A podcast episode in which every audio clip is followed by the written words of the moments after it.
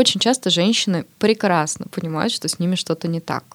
Они довольно часто говорят, какой-то сиреневенький бесперспективничок. Вот прям я просыпаюсь и очень хочу, чтобы наступил вечер, потому что главное просто выжить, потому что впереди ничего хорошего уже нет. Это вот прям классический симптом.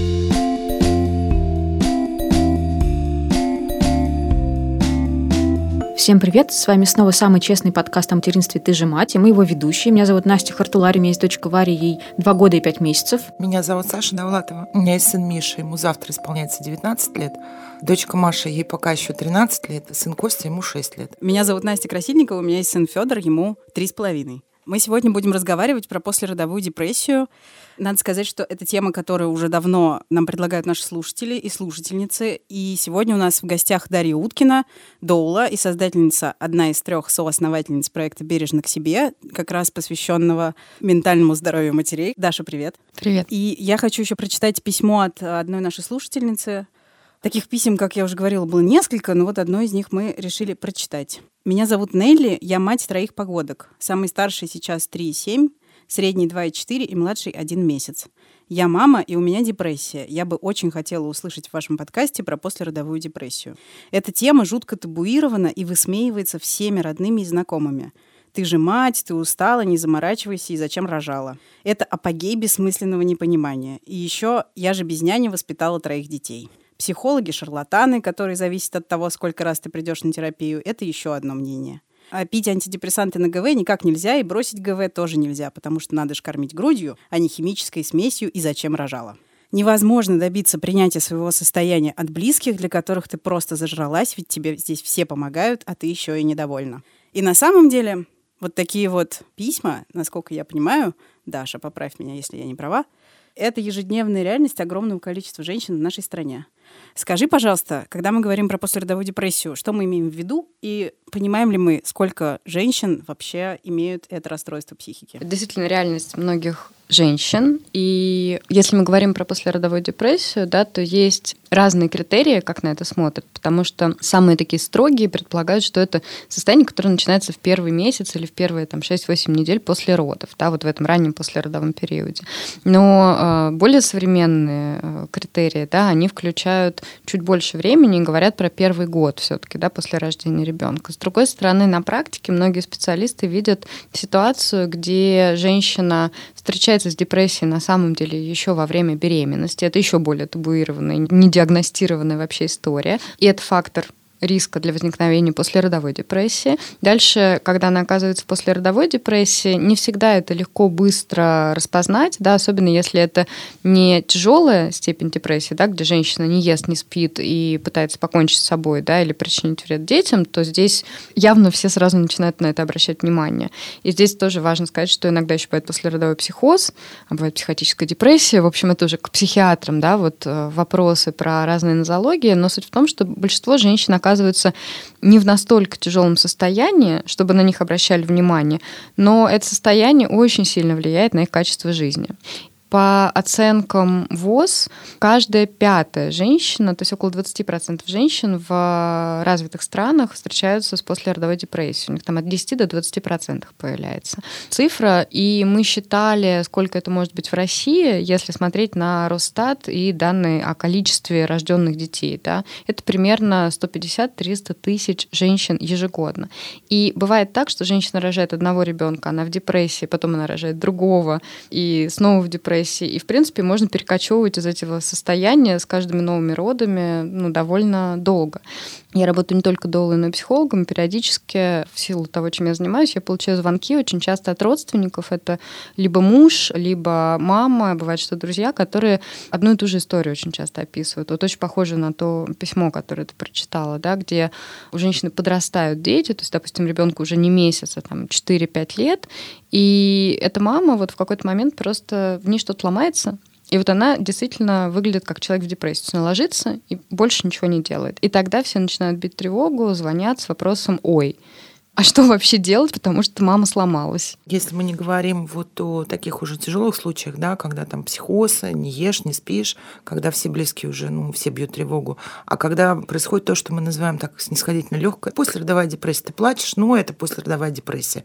Бывает, пройдет, да, но так, мне кажется, многие мамы и плачут после родов, да, и эмоционально нестабильны. И вот как понять, где у тебя уже депрессия и где просто вот это эмоциональный какой-то всплеск, да, который Называемый пройдет baby сам. Blues. Угу. Это baby blues называется? Да, есть прям такое понятие baby blues, когда мама в таком подвижном, подвижном эмоциональном да. состоянии. Ну вот как понять, что угу. у тебя э, самому хотя бы понять, я уже не говорю про близких, самой маме угу. понять, да, что у тебя депрессия или вот это вот baby blues, который, видимо, проходит сам. Угу. Тут, кстати, я должна добавить, что даже когда у женщины психоз после родовой, далеко не сразу родственники распознают, что с ней происходит. И это вот, ну, правда, очень важно и опасно, да, потому что довольно часто с момента возникновения первых каких-то странных вариантов поведения женщины до того момента, когда она получает помощь, может пройти и неделя, и две, и это на самом деле очень критически важное время, поэтому, хотя послеродовой психоз встречается гораздо реже, а, тем не менее, ну, хорошо бы тоже про него, наверное, знать всем. Давайте тогда с него начнем. Хорошо, как понять, что это он, то, что родственники uh-huh. не понимают, ты сам не понимаешь, uh-huh. еще ничего не произошло. Uh-huh. Какие предвестники? Во-первых, надо сказать, что есть определенные факторы риска, и в некоторых семьях у женщин, в принципе, после родов такие состояния возникают, и потом, например, не повторяются вообще нигде в жизни. И если это так, то довольно часто это семейная тайна. И очень многие мамы только пережив послеродовой психоз, узнают, что вообще-то это было у ее тети, у ее бабушки. И это печально, потому что на самом деле есть вещи, которые могли бы помочь ей мягче пройти да, через это состояние и своевременно получить помощь. Что обычно происходит? Ну вот послеродовой психоз, он часто возникает довольно быстро после родов, и женщина действительно может не есть, не спать, но когда это молодая мама, это обычно выглядит, она такая милая, она все время сидит с ребеночком, так о нем волнуется, а то, что она ну, не спит уже, например, трое суток, ну, все все не спят, да, потом у нее начинаются изменения в мышлении, да. Обычно мы думаем, что человек в психозе это кто-то, кто говорит, ну, совсем такие неадекватные, ненормальные вещи, да, например, там, я не знаю, я богоматерь, да, или там, я чувствую, что я должна спасти мир, и тогда мы, конечно, ну, говорим, вау, с тобой что-то не в порядке. Но довольно часто начинается все с таких вот соскальзываний, каких-то нелогичностей. Очень часто, а, если у женщины бредовые какие-то мысли, да, возникают, они возникают в контексте ее жизни, то есть она может например, писать или рассказывать своим близким и далеким знакомым, да, о том, что там я придумала новую штуку, или я открыла что-то, что надо вот сделать сейчас.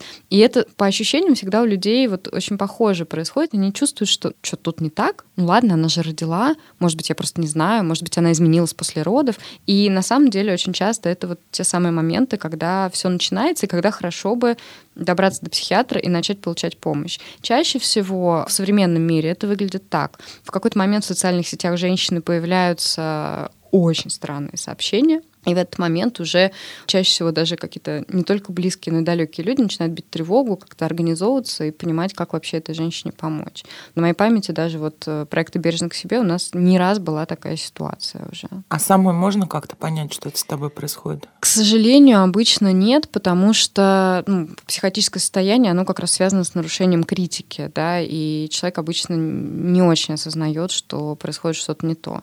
Поэтому обычно здесь важна роль близких. Чем опасен послеродовой психоз? Послеродовой психоз — это состояние, в котором есть довольно высокий риск самоубийства для женщины и ребенка — 4-5% все эти случаи, которые мы читаем очень часто в газетах, да, которые сейчас называются послеродовая депрессия, что, на мой взгляд, очень сильно вредит мамам, потому что им еще сложнее сказать, что у них послеродовая депрессия, потому что теперь все думают, что если у тебя послеродовая депрессия, ты пойдешь убивать себя и ребенка сразу же. То очень часто это вот как раз такие яркие ситуации, которые доходят до желтой прессы, СМИ и активно обсуждаются. А как это решается, если, допустим, ее критическое мышление нарушено, она не понимает, что у нее проблема?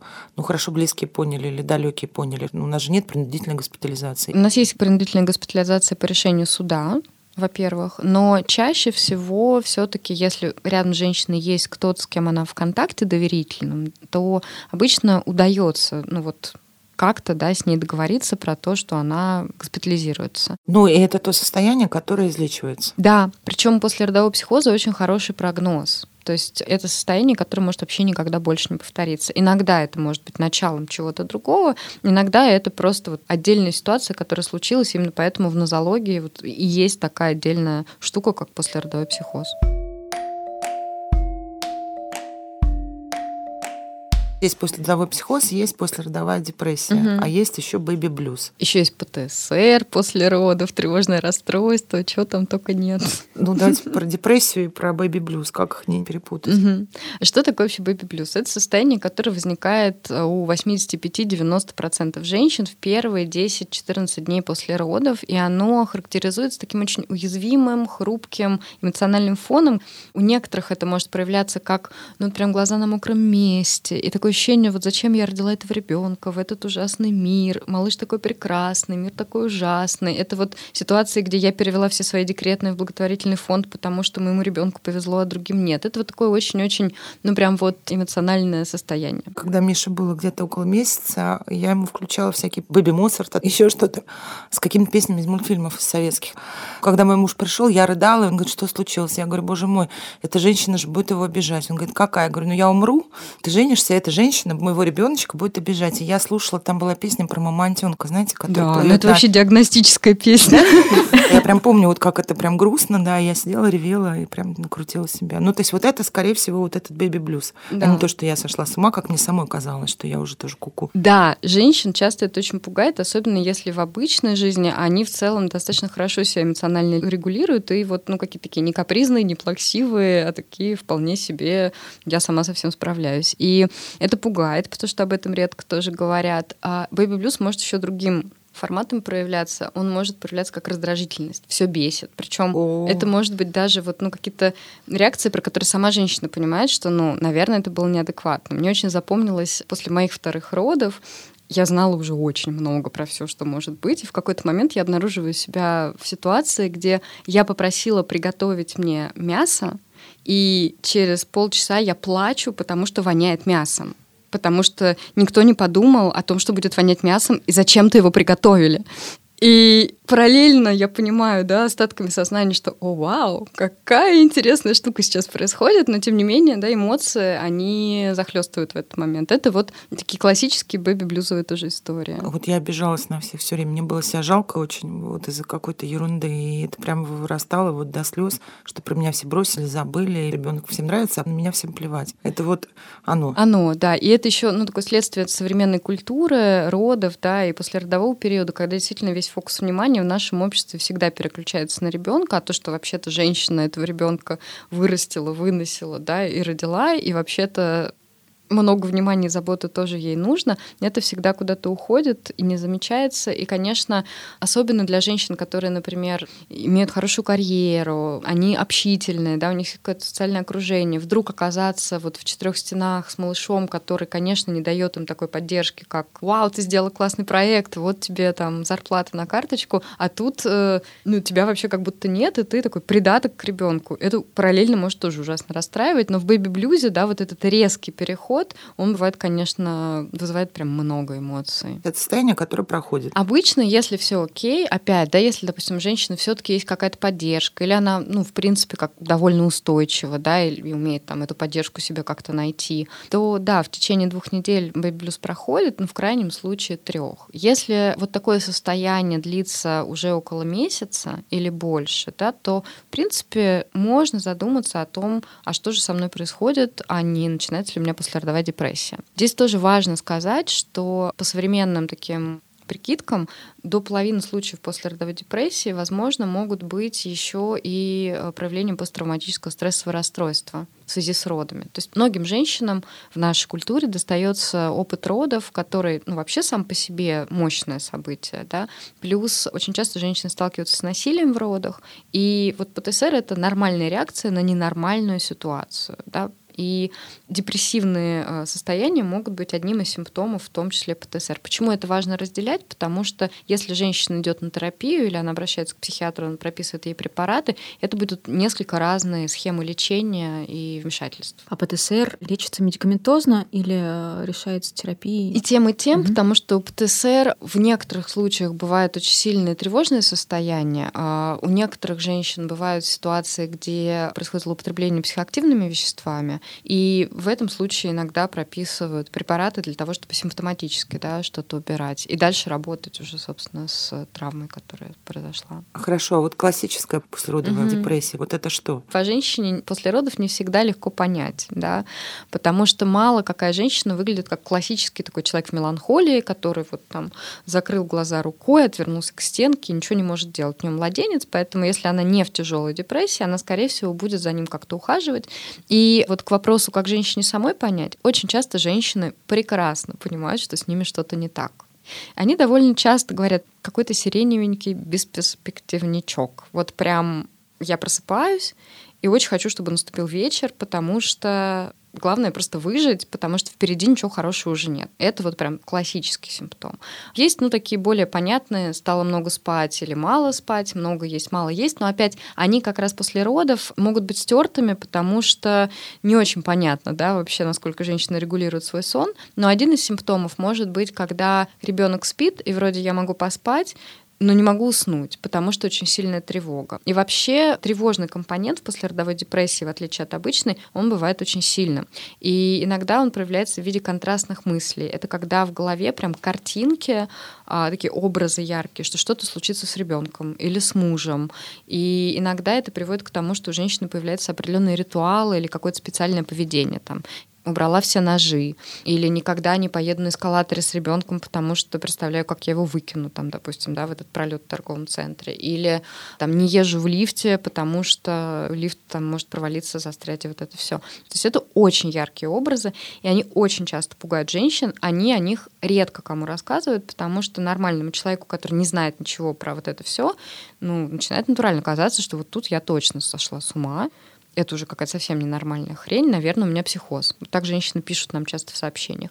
Здесь важно как раз, что вот этот момент ощущения, что это что-то чуждое тебе, да, что-то, что тебя пугает, это как раз очень здоровая история, да, которая отличает от психоза. Потому что в психозе мне представляется картинка, что надо что-то сделать, я это делаю, да, и у меня нет критики к тому, что происходит. Вот. Что еще бывает как симптом после родовой депрессии? Иногда это тоже вот такое гневливое, раздражительное состояние, которое проявляется в том, что очень сложно терпеть фрустрацию, связанную с э, уходом за ребенком. Он не спит, там, он плохо берет грудь или он не ест, его хочется потрясти, бросить. Об этом еще меньше говорят. Ой, и... Это я прям очень помню острое это желание угу. потрясти мне хотелось, когда они плачут ночью ужасно громко распевала всякие песни. Ой, ну, таким отлично. образом, вроде как, видимо, раздражение выходит, агрессия, mm-hmm. так понимаю, да? Это очень круто, что такой способ был, потому что на самом деле некоторое количество младенческих смертей связано вот с этим shaken baby синдром, да, вот синдром младенца, которого встряхнули, потому что это очень плохо для шейных позвонков, в общем, может довольно быстро закончится чем-нибудь нехорошим. Ужасно. Я вот это помню, прям вот когда тебя все уже, у тебя сил нет, он плачет, плачет, ты выносишь, да, и хочется все угу. как-то тряхануть. Но тут вот разница, да, тоже в том, что если хочется, но при этом я могу найти какие-то для себя способы, как с этим справляться, то это в целом ну, нормально, потому что материнство, оно ну, не сделано только из мимими. Но когда невозможно с этим ничего делать, да, когда женщина замечательно причиняет вред себе или ребенку, да, то здесь тоже вот повод все-таки на это обратить внимание. Ну и классическая история это когда женщина плачет. Тоже очень часто я встречаюсь с тем, что ну да, ну а что, ну она плачет каждый день, но она же родила, ей тяжело, ну поплачет, перестанет, да. Это не очень нормально так в целом. У меня вопрос, что делать-то? Вот я мама, и в целом я достаточно образованная и достаточно рефлексивная, чтобы понять, что со мной что-то не так. Куда мне идти? Здесь выбор, в общем-то, довольно широкий, и чаще всего женщины идут к психологу частному, потому что это выглядит как самый безопасный вариант. У нас все-таки очень стигматизированы все психические заболевания, и идти сразу к психиатру, ну, очень страшно, да, и просто, ну что, я псих. Поэтому можно пойти к психологу, и квалифицированный психолог, если видит, что нужна, допустим, какая-то еще медикаментозная поддержка, да, или нужна диагностика, то он обычно дает контакты психиатра. Большинство психологов сотрудничают с психиатрами и ну, просто рекомендуют кого-то, кто работает в похожей манере, да, например. Ну, к психологу пойти тоже сложно решиться, потому Конечно. что все рожали, у всех все нормально, да, а я какая-то не такая. Можно пойти в группу поддержки. Ну, вот, например, такие, которые делаем мы, они онлайн. Для многих это выглядит как более безопасный вариант, потому что ты знаешь, что ты там встретишь женщин с какими-то похожими историями, ты можешь послушать. Чаще всего первое, куда все идут, это интернет, да, и какие-то материнские сообщества. Ну, именно поэтому у нас есть там в Фейсбуке группа «Бережно к себе». Вот туда зовут подруг, эту группу передают э, другим, потому что там можно говорить про какие-то непредпочитаемые чувства, связанные с материнством. И также узнавать, кто каким путем шел. Потому что на самом деле за время существования группы и работы в этой сфере я могу сказать, что кто-то идет к астрологу, а кто-то покупает карту в спортклуб и начинает плавать в бассейне. И, собственно говоря, исследования методов, которые помогают при депрессии. Некоторые из этих исследований говорят, что, в общем, мы не очень хорошо знаем, что помогает. Вероятно, психотерапия вместе с медикаментами помогает несколько лучше, чем все остальное, а все остальное это ну, реально бег, там, mindfulness, массаж. У каждого из этих методов есть даже научное объяснение, почему это может работать. Но, э, судя по всему, главное, вот, э, что работает на исцеление, это признание, что да, мне нужна помощь, да, мое состояние сейчас ненормально, да, не в том смысле, что его не может быть, и оно случается со многими, но это не значит, что это нормально. Ну, многие люди ломают руку, да, но это не значит, что если я сломаю руку, я буду ходить, ну, срастется же, реально срастется. Даш, скажи, пожалуйста, а есть какие-то симптомы, которые не дают тебе вариантов пойти побегать, а должны быть для тебя четким указанием, что тебе именно к психиатру. Суицидальные мысли. То есть нужно понимать, что если есть суицидальные мысли или еще того хуже, суицидальные намерения, то это, скорее всего, бегом и бассейном не исправится. Я очень разные ситуации наблюдаю. То есть у меня в практике были ситуации, где, например, женщина с э, послеродовым психозом не лечилась, потому что так решала ее семья. И ну, я как специалист да, здесь мало что могу сделать. И, в общем, как-то некоторые даже выживают и не попадают в эти да, 5%. Поэтому тут всегда есть ошибка выжившего, когда мы можем посмотреть на кого-то, кому действительно там помог бег, и когда были суицидальные мысли, да, и точно так же мы иногда видим людей, которым не помогают, допустим, там, психиатры. Поэтому здесь, мне кажется, очень важно понимать, что если это есть, то в нашем обществе вообще первое, что ты делаешь, да, если у тебя есть суицидальные мысли, ты идешь к психиатру. Но иногда бывает так, что женщины с послеродовой депрессией попадают к психиатру и, в общем, получают больше, да, чувство вины и травмируются от этого, потому что они слышат, что они ленивые матери, что им надо больше внимания уделять мужу, целый набор вообще того, что им говорят. Очень понятно, почему женщины обычно боятся идти к помогающим специалистам, потому что не то, что даже они вот боятся получить помощь, а многие из них уже обожглись. А когда ты в депрессии, и когда у тебя просто младенец на руках, вообще выкроить деньги, время, да, и организовать этот поход куда-то, это сложно.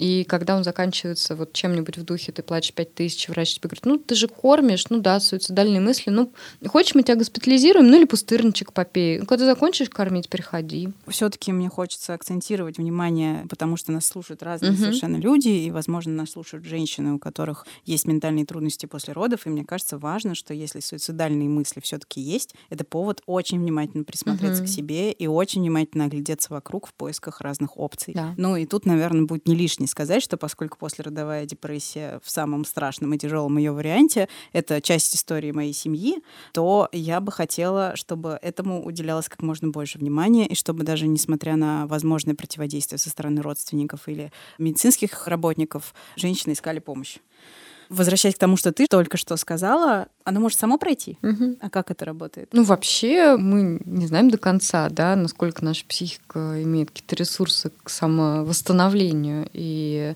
ну, вопрос всегда, как быстро, какой ценой, да, потому что иногда, допустим, после родовой депрессии это манифест, там, не знаю, бар, да, биполярного аффективного расстройства, и может дальше следует какая-нибудь гипоманиакальная фаза. Гипоманиакальная фаза материнства прямо отлично поощряются обществом. Такая мама классная, и пирог испекла, и с ребенком погуляла, и 150 проектов сделала, да, ну, спала 4 часа, ну так и надо. А то, что она потом рухнула в депрессию, ну, это ленилась, ленилась.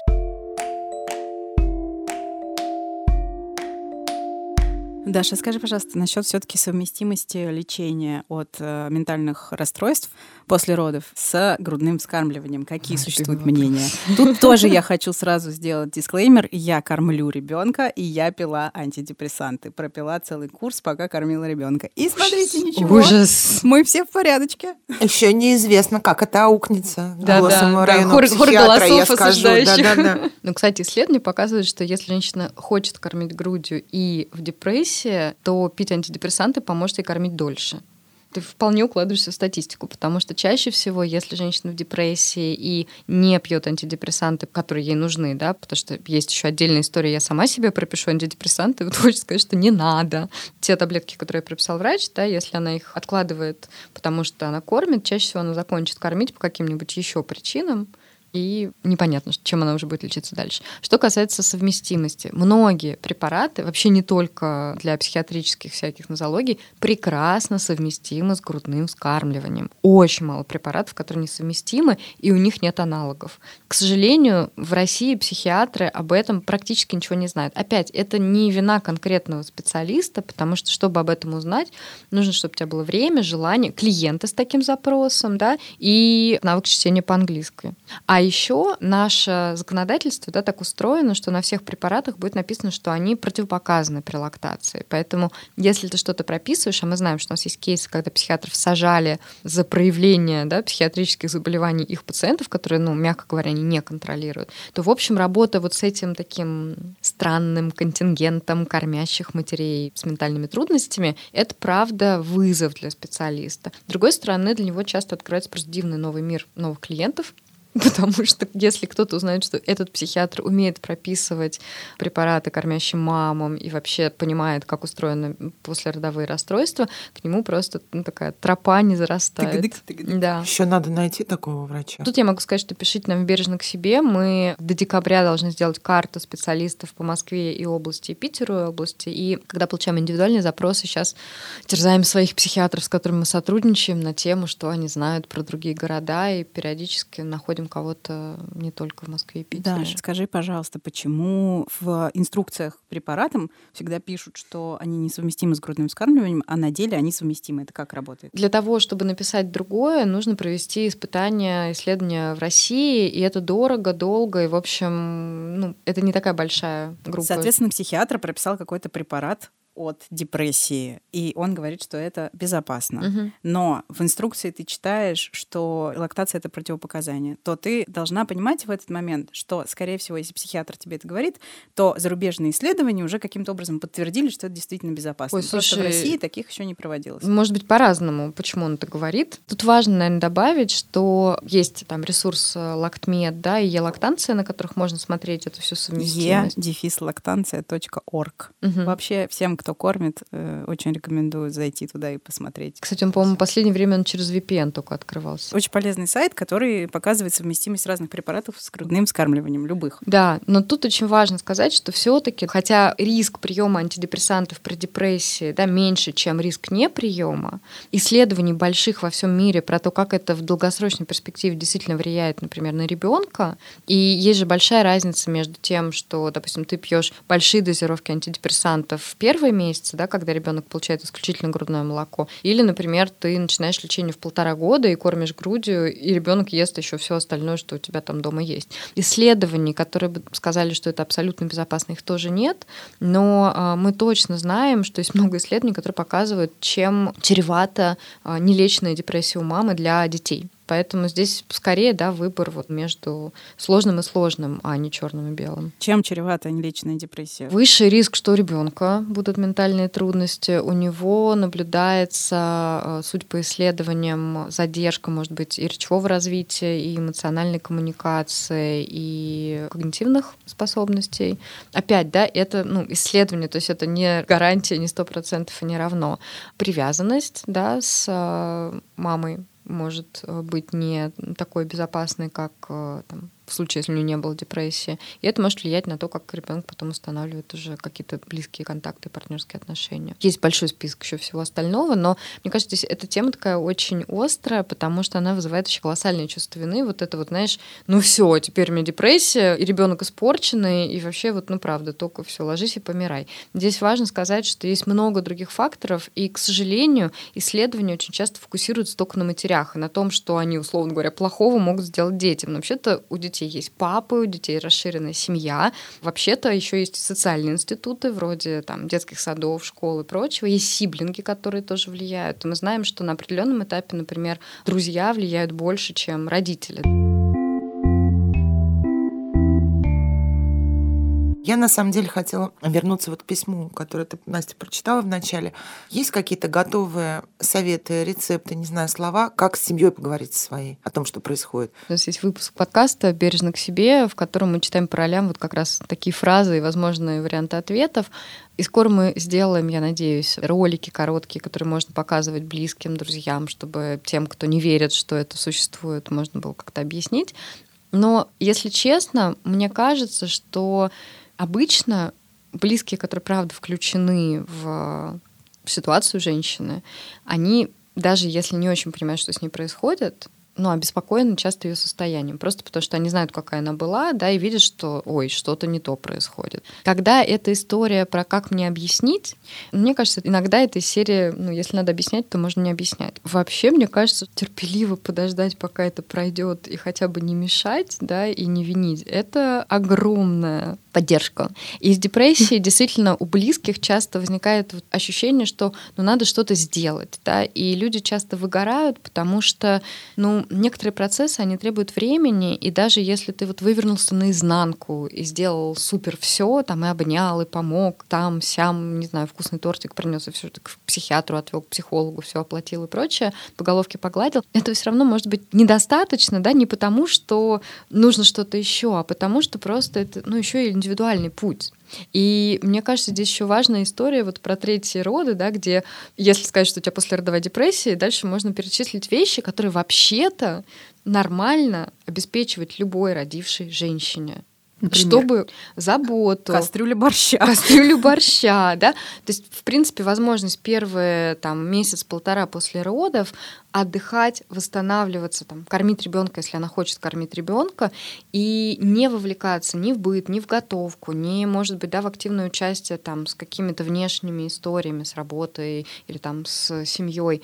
Это звучит, может быть, дико да, для нас, современных женщин, которые там, через три дня после роддома с компьютером, на прогулке, вот это все. Но вообще наше тело проходит огромную трансформацию, и оно через три дня после родов не восстановилось. И когда мы делаем вид, что этого не произошло, это очень сказывается на нашем состоянии эмоциональном и физическом. И вообще-то классно бы, чтобы у каждой женщины такое было. И чтобы ей не надо было доходить до состояния, где все-таки, ну да, после родовой депрессии будем лечить и помогать, да, априори.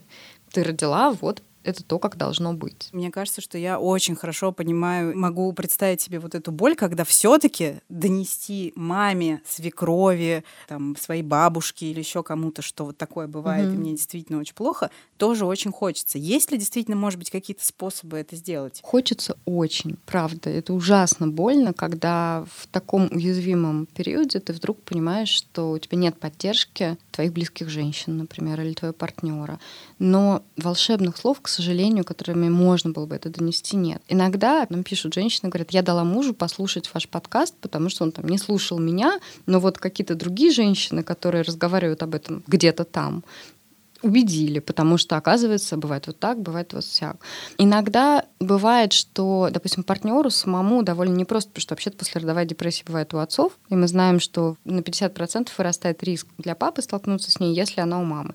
И очень часто это такая динамика, что женщина в тяжелом состоянии, когда она более-менее да, выходит обратно в норму, что-то начинает происходить с папой. Обычная семейная динамика.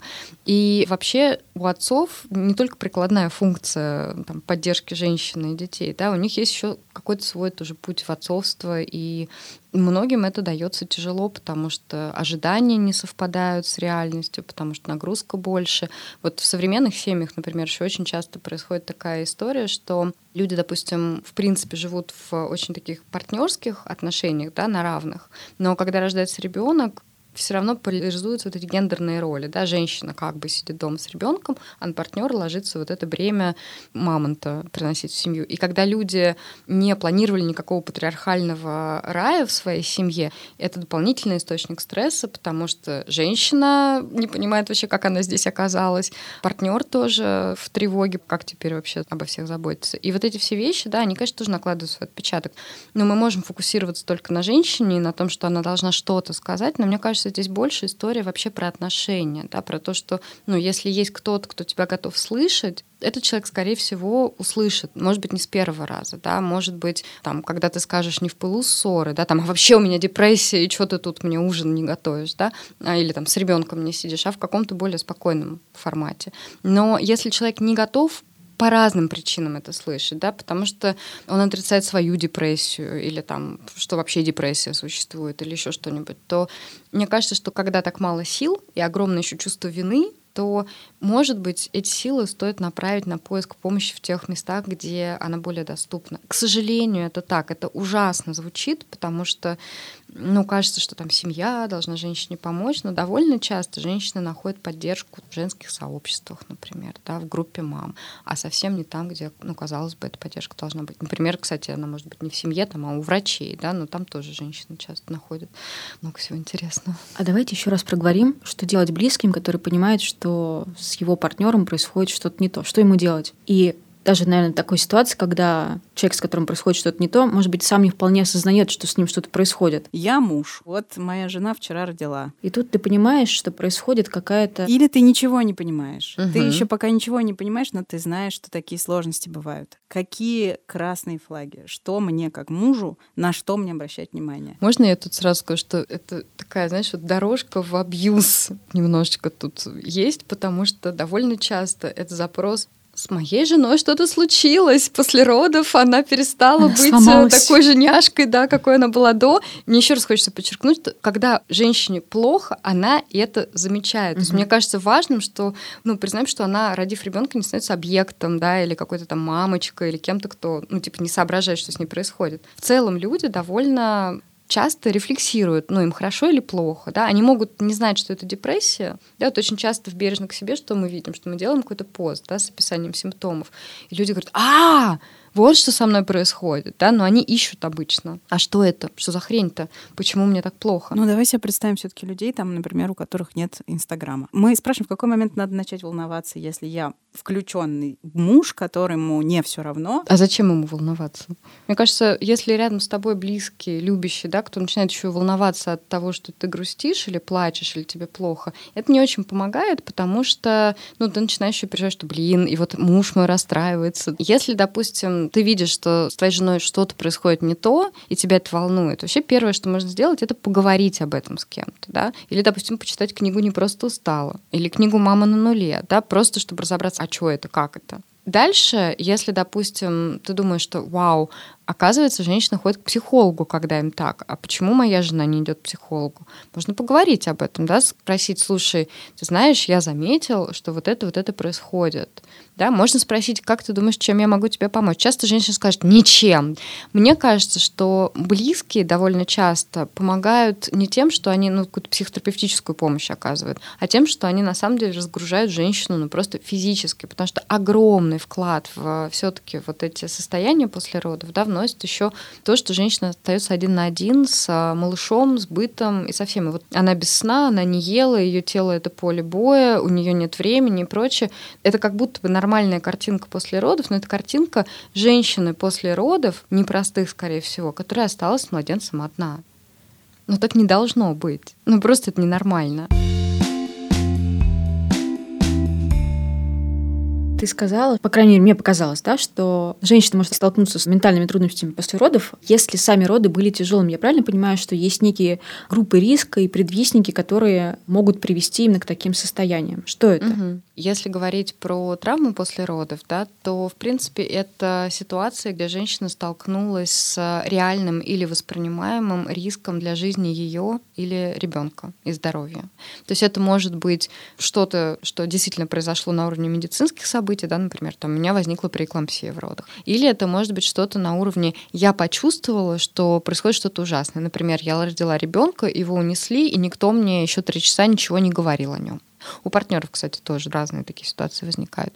Это могут быть роды, где малыш умер, малыш родился с э, инвалидностью.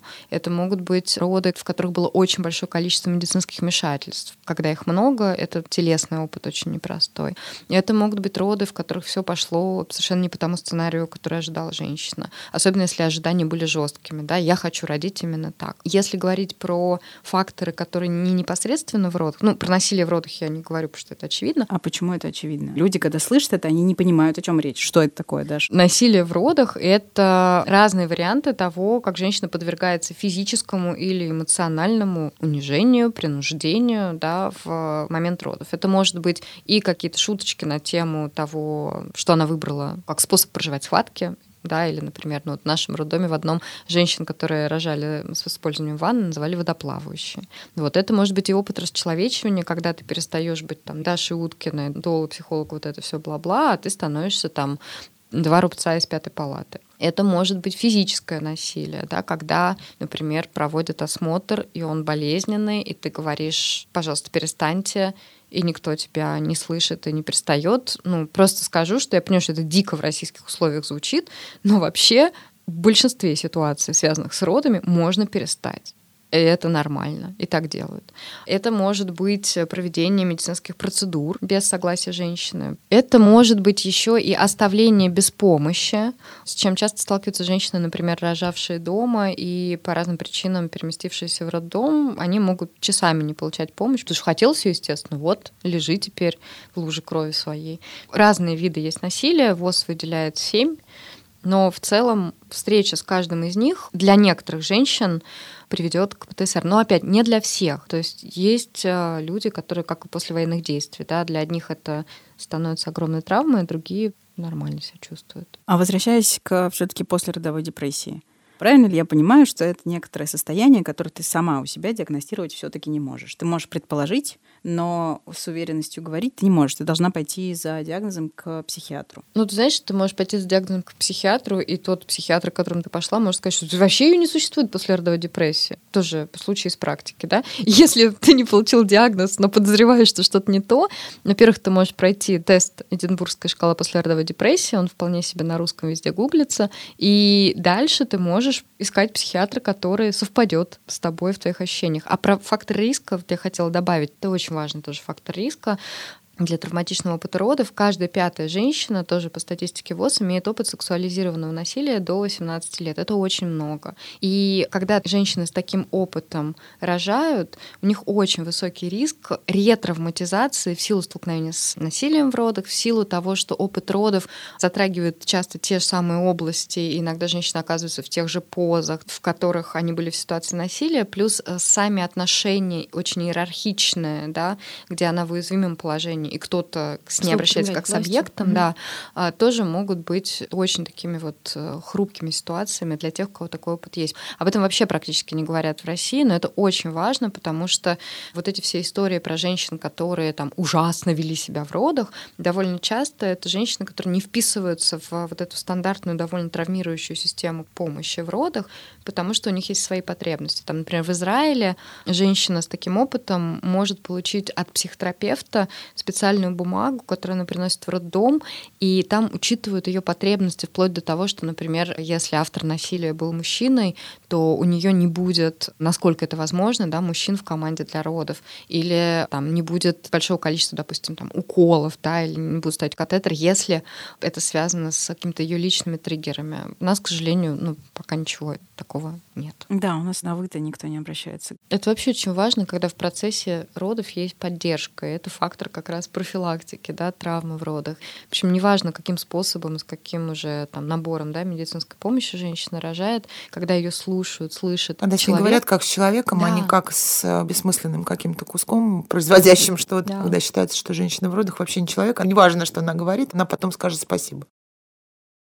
Да, ну и правда, такие роддома есть тоже, конечно, но по тому количеству комментариев, которые я каждый раз вижу под постами о травме в родах, и по тому количеству клиенток, которые с этим опытом приходят, я могу сказать, что, ну, да, есть варианты, да, когда все складывается заботливо и с поддержкой, но очень много ситуаций, когда это не так. И мне кажется, важно, чтобы этот опыт, да, он не обесценивался, потому что довольно часто женщинам говорят, тебе показалось, не могло такого быть, да все так рожают. Ну и главное, ребеночек здоров. И это, ну, настолько добавляет вообще перца в состояние женщины.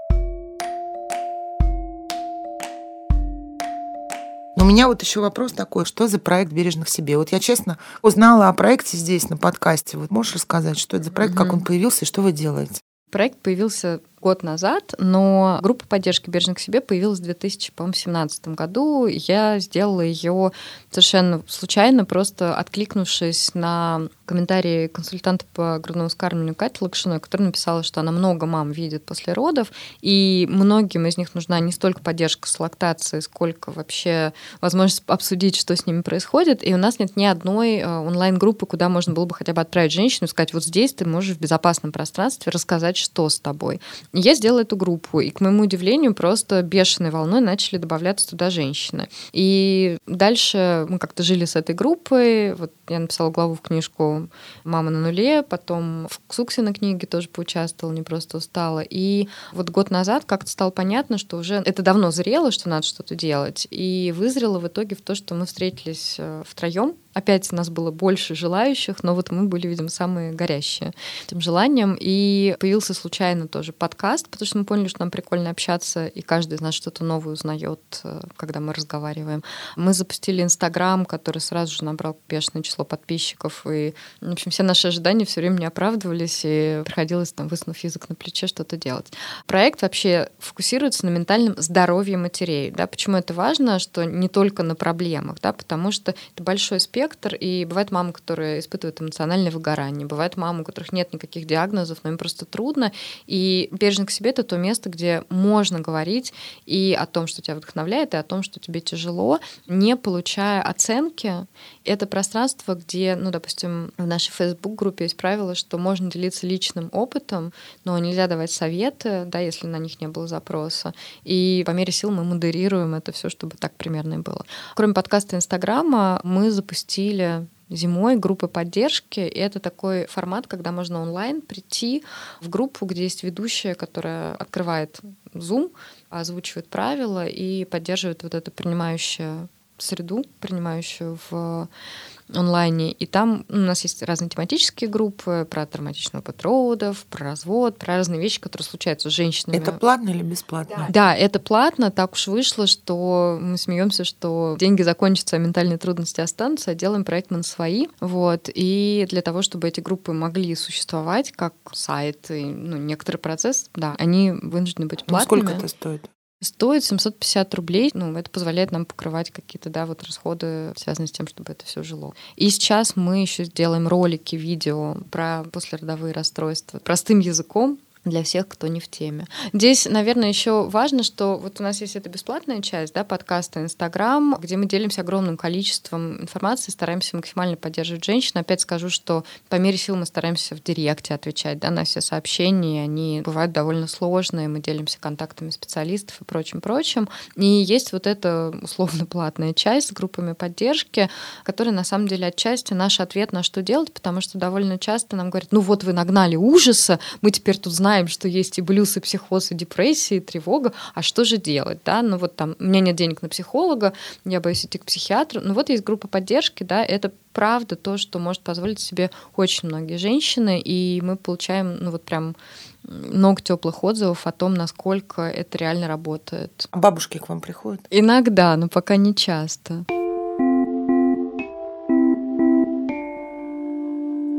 У меня последний вопрос, который я знаю мучает многих. А раньше-то что? Не было после родовой депрессии? Почему мы о ней узнали только сейчас? Ну, вообще была и раньше. Мне очень нравится копаться во всяких традициях. Вот что вообще с женщинами делали после родов, как их описывали в разных традициях. Да? Там у всех разные предписания, что надо делать. Там где-то ее надо над горелкой, значит, с огнем класть. Да, как в горном Таиланде. Очень многие сгорают, между прочим. Где-то, например, как э, в Кероле, э, специальную женщину тебе должны купить после родов, которая вот будет за тобой ухаживать, только за тобой. Эту женщину кормят, она не занимается бытом, бытом, она только делает тебе массаж каждый день, всякие отвары трав. Ну, в общем, шаманит, чтобы ты классно восстановился. Как мне сказал врач Юрведу, у которого я брала интервью, он говорит, ну, понимаете, в России женщина вот рожает один ребенок обычно, ей как бы, ну, можно не восстанавливаться, а нам надо, чтобы женщин был как новенький. В китайских всяких э, историях, да, про китайскую медицину традиционно, там есть предписание про то, как есть, там, можно ли мыть голову и прочее, прочее. Это, кстати, существует в Азии даже сейчас, и у иммигрантов американских есть специальные в Америке даже такие послеродовые дома, куда женщины да, приходят. Ну, в общем, везде одна и та же история смысл такой, что если ты не будешь вот эти какие-то специальные волшебные штуки про заботу после родов осуществлять, с ней какая-то произойдет фигня. И дальше это тоже описывается, конечно, не словом депрессия, да, там у нее какая-нибудь желчь загорает, будет меланхолия, и вот это все. Но по сути это описание депрессии и психоза. Вот. И когда проводили исследования в Африке, в каких-то местах, где более традиционные сообщества, там, в общем, тоже прекрасно все выявляется. И вообще современная наука говорит о том, что вот эта вот идея, что раньше не было психиатрических каких-то заболеваний, она связана во многом с тем, что когда у человека стоит вопрос о выживании, да, как и сейчас у не очень привилегированных да, людей он стоит, вот эту возможность пойти и распознать, что тебе грустно, что с этим можешь что-то сделать, тебя она ниоткуда не возьмется. И тебе почти всегда грустно, там, если ты в лагере да, для беженцев живешь, и вас там 12 тысяч вместо двух, но, скорее всего, тебе, как и многим другим, все время грустно. И чтобы понять, что ты в депрессии, наверное, нужно, чтобы было еще с чем сравнивать. Да? А когда-то было хорошо. Вот. И вообще вся эта история про психиатрию, это, конечно, отчасти, да, и про то, что мы можем обращать внимание на свое эмоциональное состояние и что-то с ним делать, а не просто выживать. Я вспомнила, что, по-моему, в 2015 году я делала материал про послеродовую депрессию. Тогда вообще про это мало что где было. Угу. У меня не было ребенка, у моей сестры не было ребенка, мы вообще еще даже не подбирались к этой теме. И я помню, что психиатру, у которой мы брали комментарий для этого материала, она сказала, что на самом деле послеродовая депрессия была всегда, и в Советском Союзе было много женщин, у которых она была, просто это всегда оставалось тайной. Во-первых, а во-вторых, ну, понимаешь, про много женщин, допустим, моя семья оригинали из деревни. И моя бабушка до сих пор жива, поэтому у меня была возможность много-много раз спрашивать. Я много времени проводила в деревне. Там, ну вот на всю деревню был один э, там Коля с шизофренией. Все остальные люди, ну, у которых как бы сейчас, вспоминая их поведение, я могу предположить, что, в общем, было, что диагностировать, да, естественно, они никакого психиатрического лечения, диагностики не получали, потому что, ну вот мы так живем. Плохо тебе, ты пошел набухался что это самомедикация, да, при помощи алкоголя.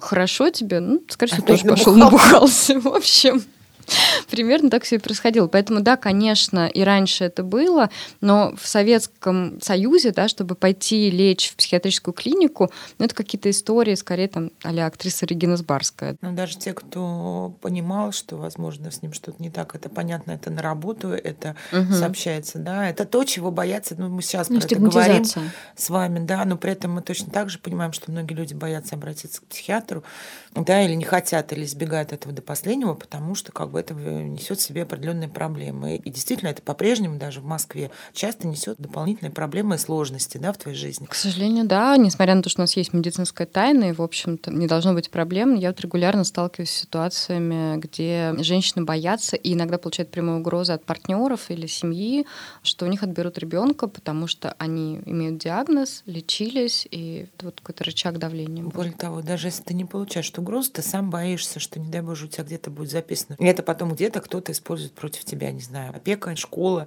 Вообще угодно. э, ни опека, ни школа не могут получить доступ к этой информации по закону РФ но всякое бывает. Ну, кстати, женщины в Европе, да, вот у нас в Бережном к себе тоже были ситуации, где женщины очень боялись, они находятся в эмиграции, и вот как раз когда обостряются отношения с партнером, и есть депрессия, и явно можно бы получить помощь, очень переживали на этот счет, и в итоге вот в тех историях, где женщины решались получить помощь, у них позитивный опыт получался, потому что для той же опеки это может быть как она обратилась за помощью вовремя, да, и, ну, собственно, заботиться о своем здоровье, это хорошо. У нас просто не угадаешь, знаешь, какой чиновник тебе попадется, да, где, какой врач тебе попадется. И тут... Тем не менее, давайте сойдемся на том, что хорошие психиатры существуют, и существуют психиатры, которые умеют работать с женщинами после родов, которые осведомлены о том, какие бывают расстройства настроения после родов и как с ними можно работать, как назначать антидепрессанты или другие препараты при грудном вскармливании. К этим людям можно обращаться. В этом нет ничего стыдного. Мгм. Это забота о себе, и очень здорово, когда вы сами понимаете, что вам нужна какая-то помощь, и за ней идете и получаете ее. Слава богу, мы сейчас живем все-таки в 2020 году, когда все это немного проще, чем раньше. И спасибо большое проекту «Бережно к себе» за то, что он существует и делает этот путь гораздо более легким и приятным.